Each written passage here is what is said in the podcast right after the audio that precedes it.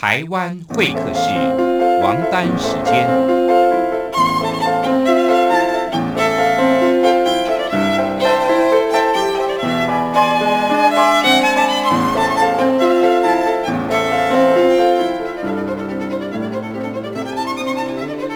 由天安门学生运动领袖王丹主讲。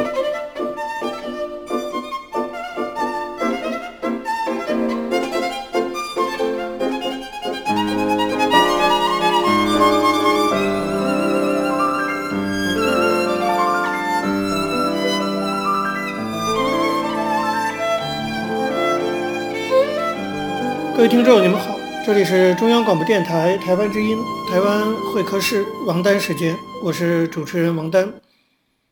首先呢，我们进行第一个单元，大陆时事评论。大家知道，最近一段时间以来啊，这个疫情呢，在全球继续的扩散。以我所在的美国为例，其实并没有什么和缓，至少是保持着一个平行的曲线。在这种情况下呢，越来越多的国家非常的愤慨。表达了要求中国承担责任的这种诉求。面对这种全球性的追责运动啊，中共政府的反应不出所料啊，就是发动这种义和团式的，我们叫做战狼式外交。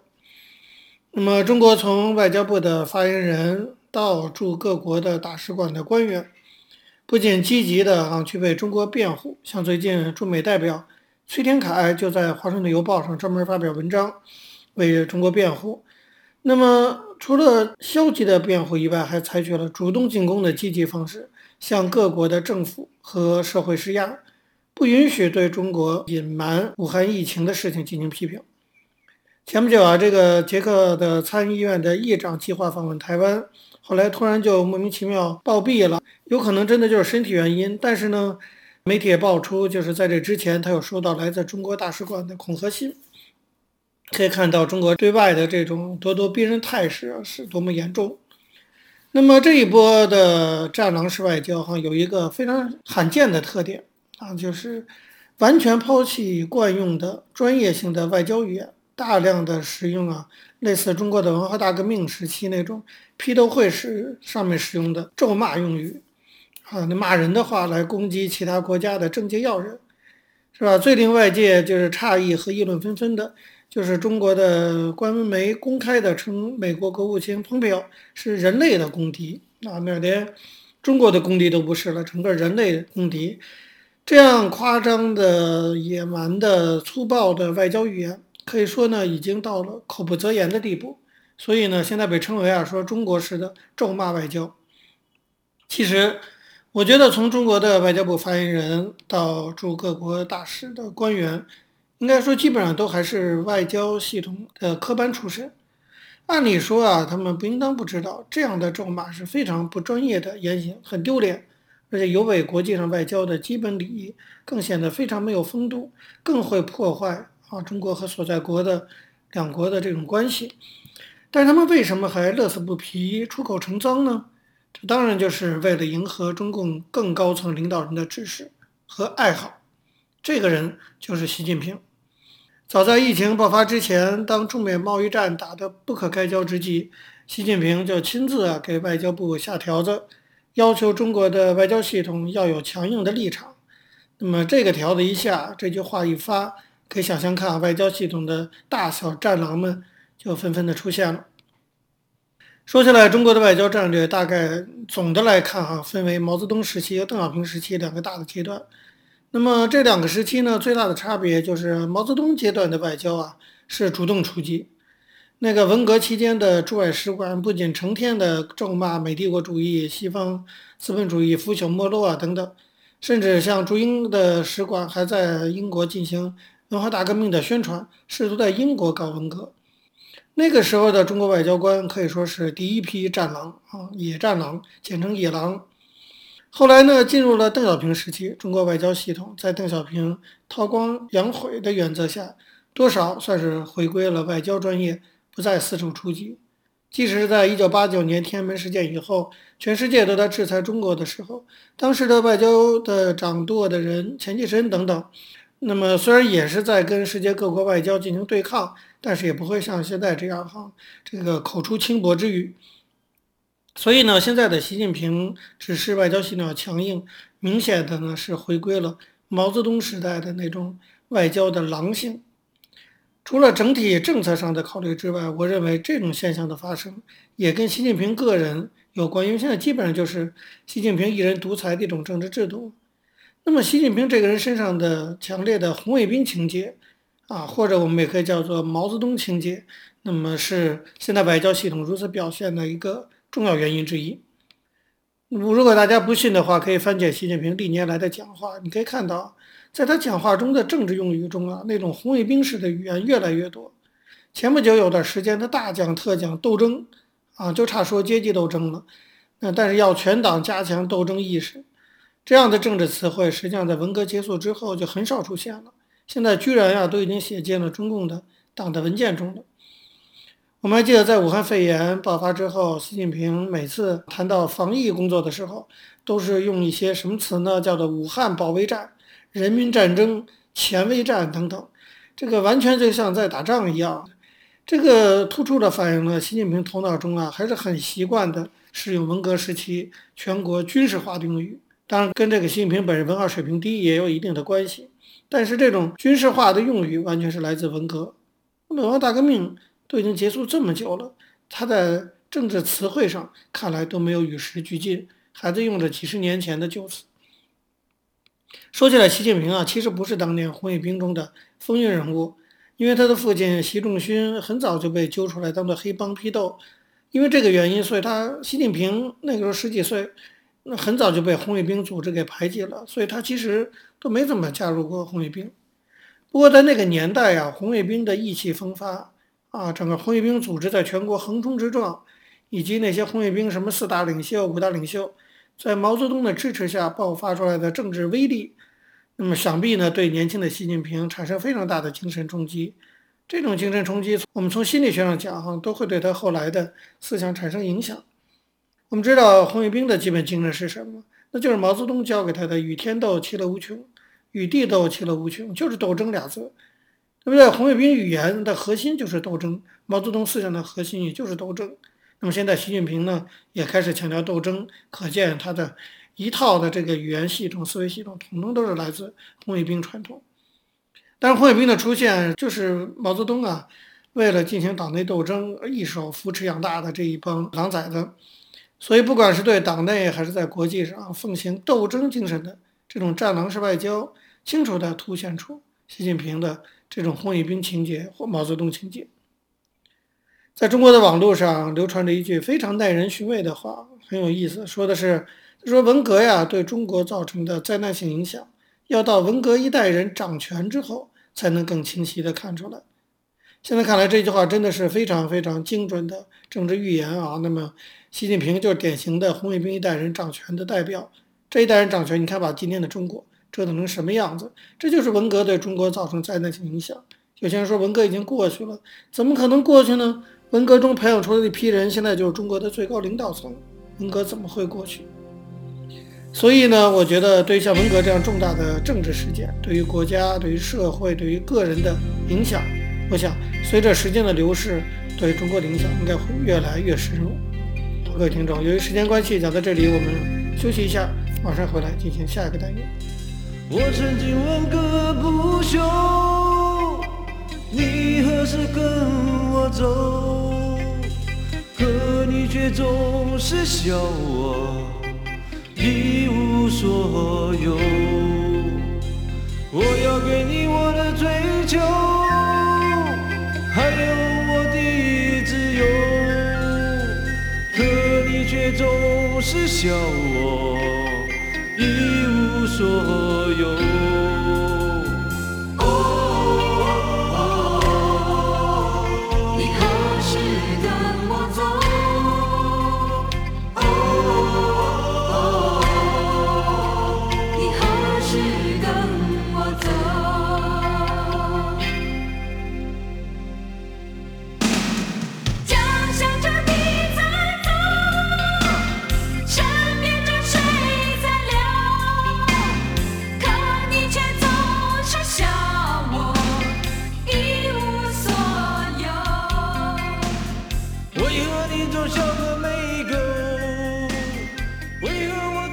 听众，你们好，这里是中央广播电台台湾之音，台湾会客室王丹时间，我是主持人王丹。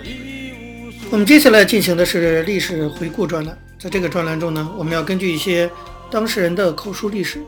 回顾一下中国改革开放以来走过的历程。我们根据的是欧阳松等主编的《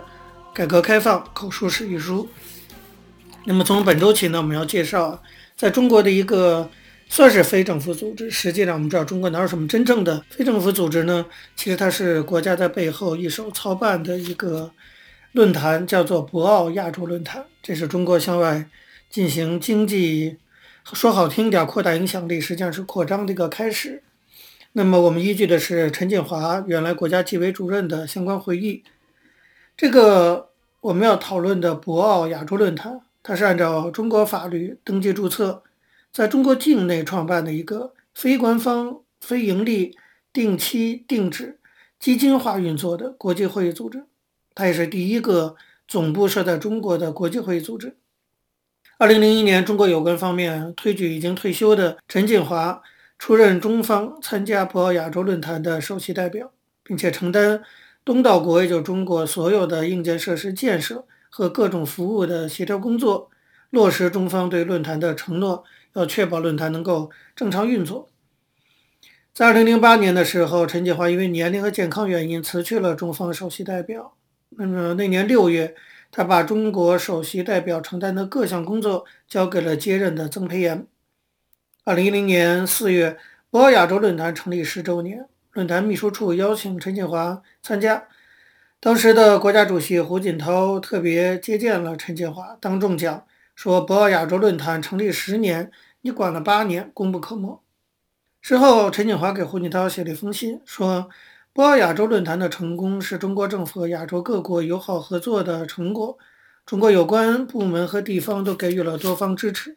外交部、海南省、中远集团都功不可没。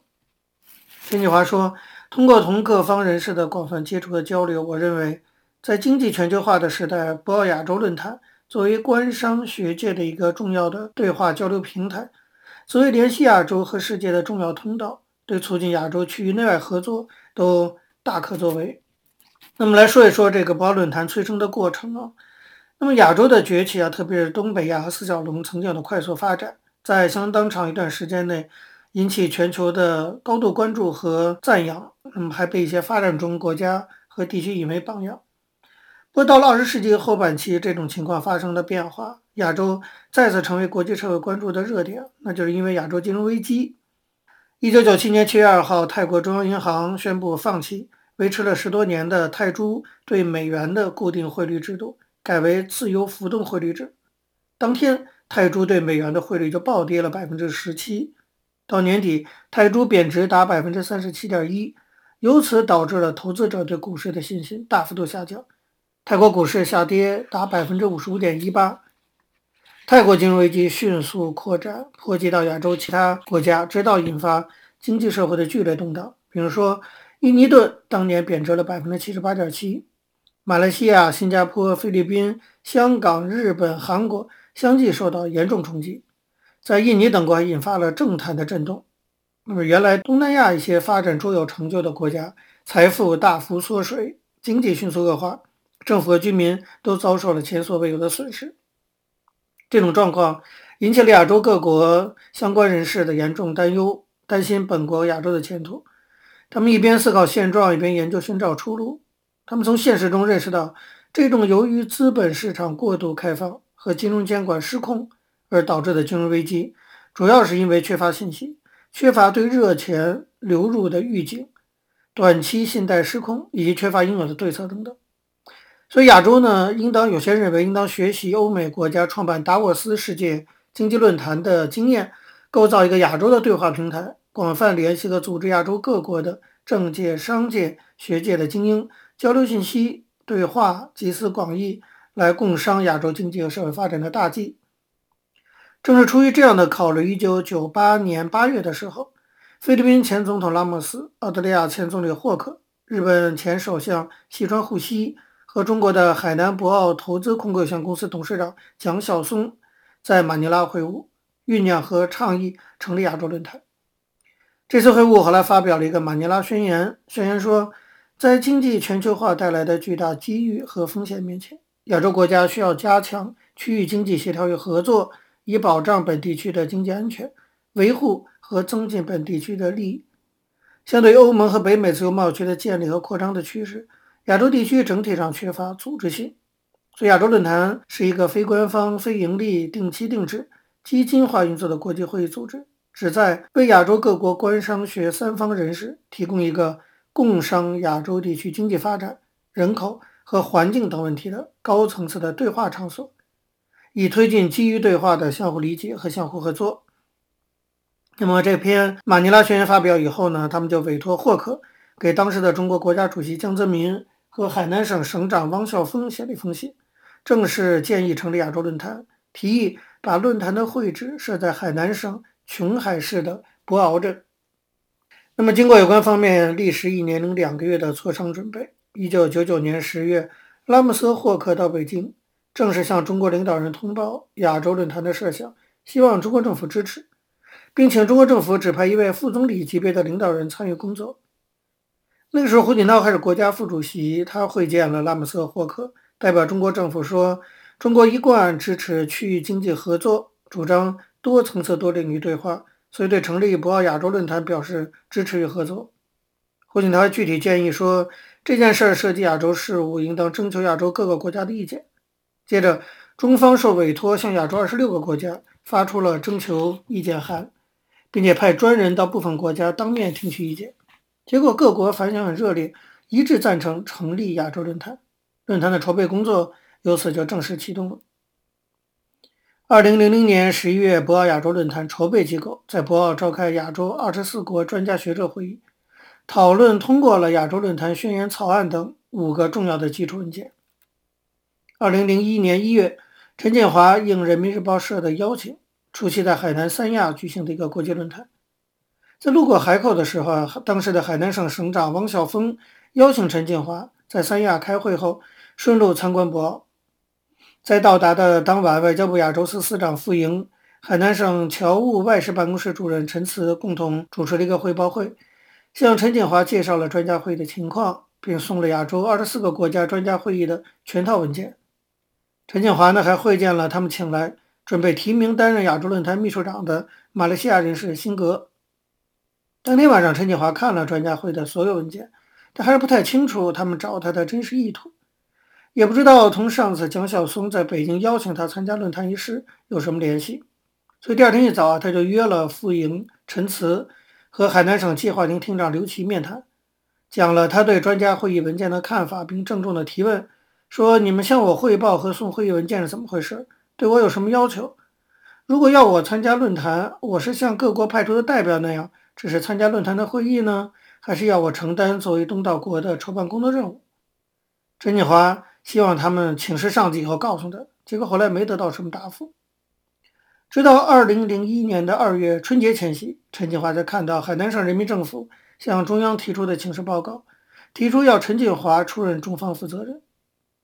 后来经过外交部审核同意，李瑞环、钱其琛都赞成，陈锦华才算大体明确了要担当的角色，就是出任中国参加博鳌亚洲论坛的首席代表，并承担东道国所有的。硬件设施建设和各种服务的协调工作，落实中方对论坛的承诺，确保论坛正常运行。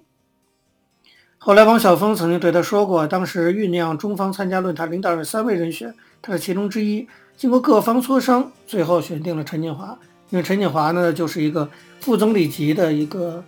有这么高级别的一个干部，那么足以就是符合博鳌论坛对一个协调人的要求。好，各位听众。因为时间关系，讲到这里，我们休息一下，马上回来进行下一个单元。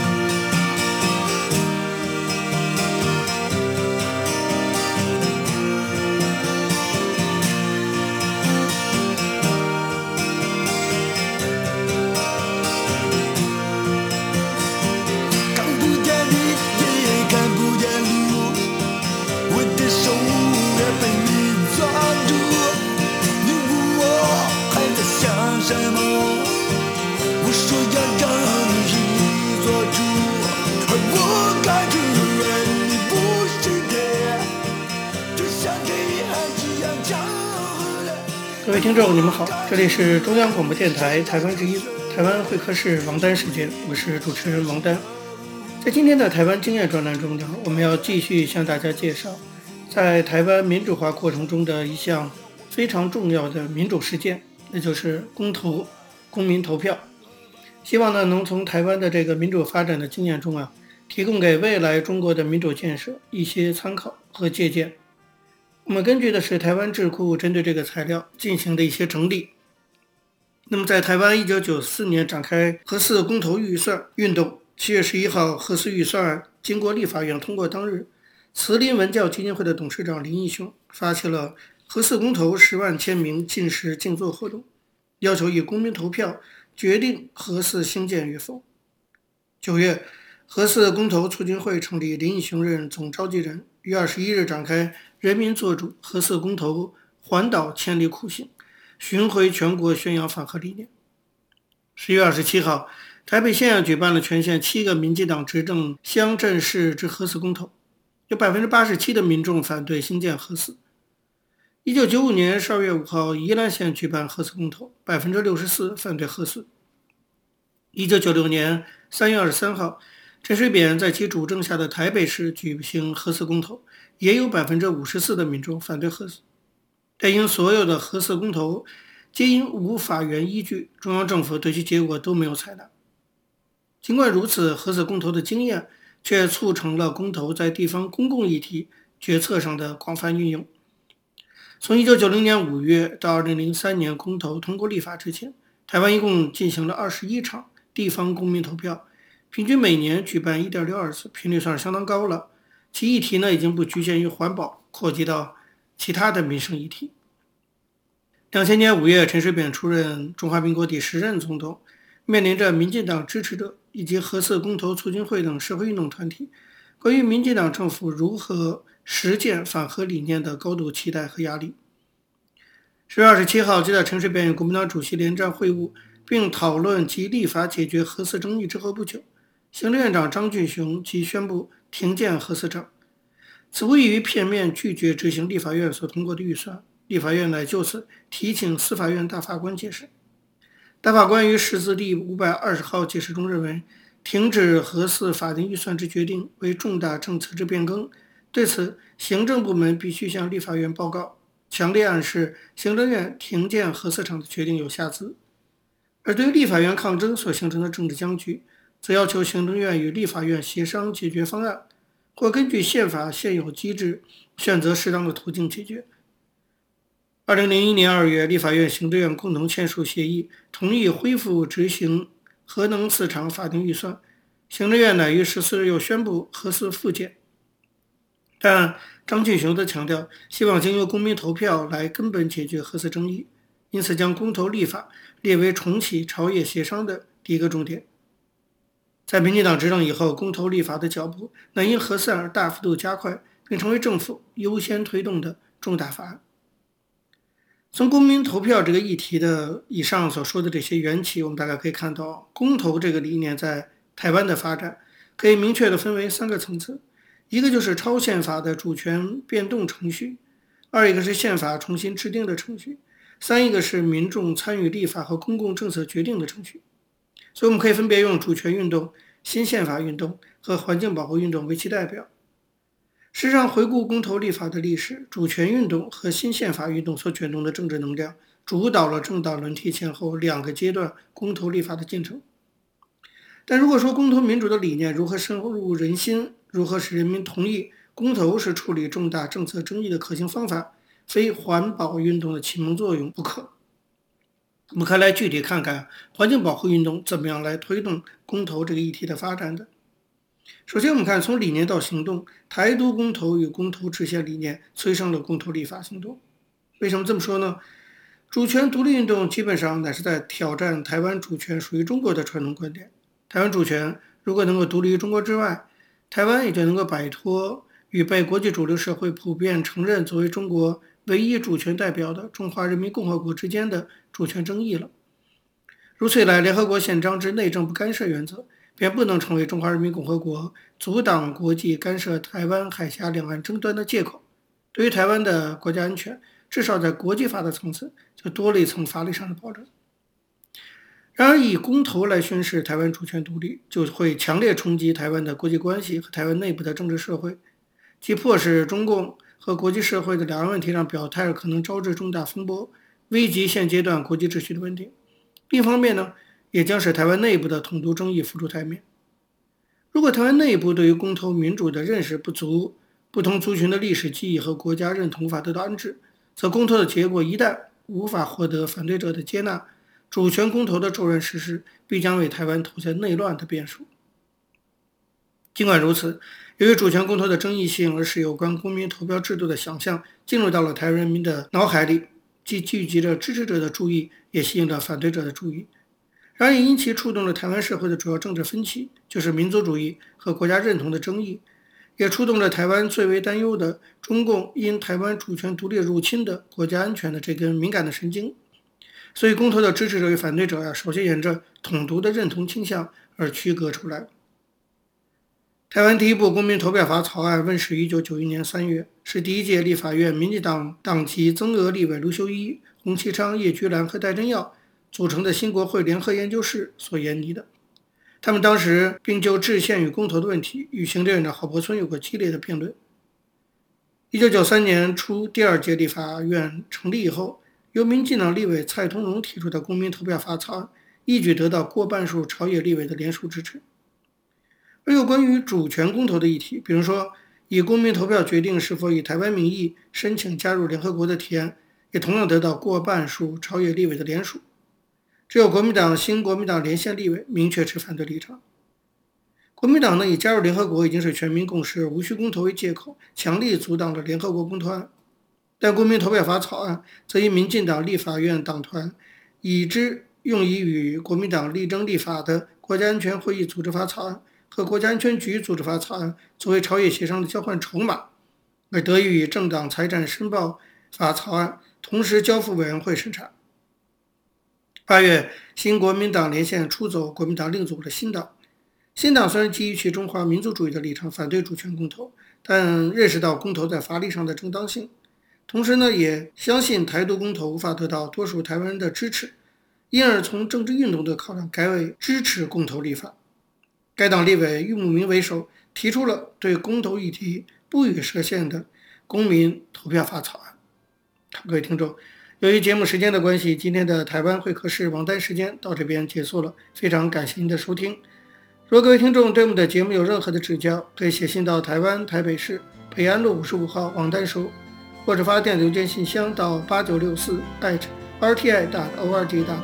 给。我是王丹，下次同一时间再见。没有烟抽的日子，没有烟抽的日子，我总不在你。身旁，而我的心里一直以你为我的唯一的、唯一的一份希望。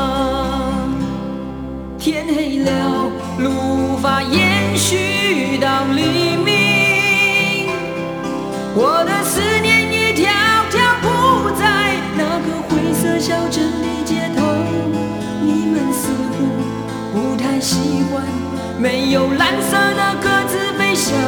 啊啊啊啊！手里没有烟，那就划一根火柴吧，去抽你的无奈，去抽那永远无法再来的一。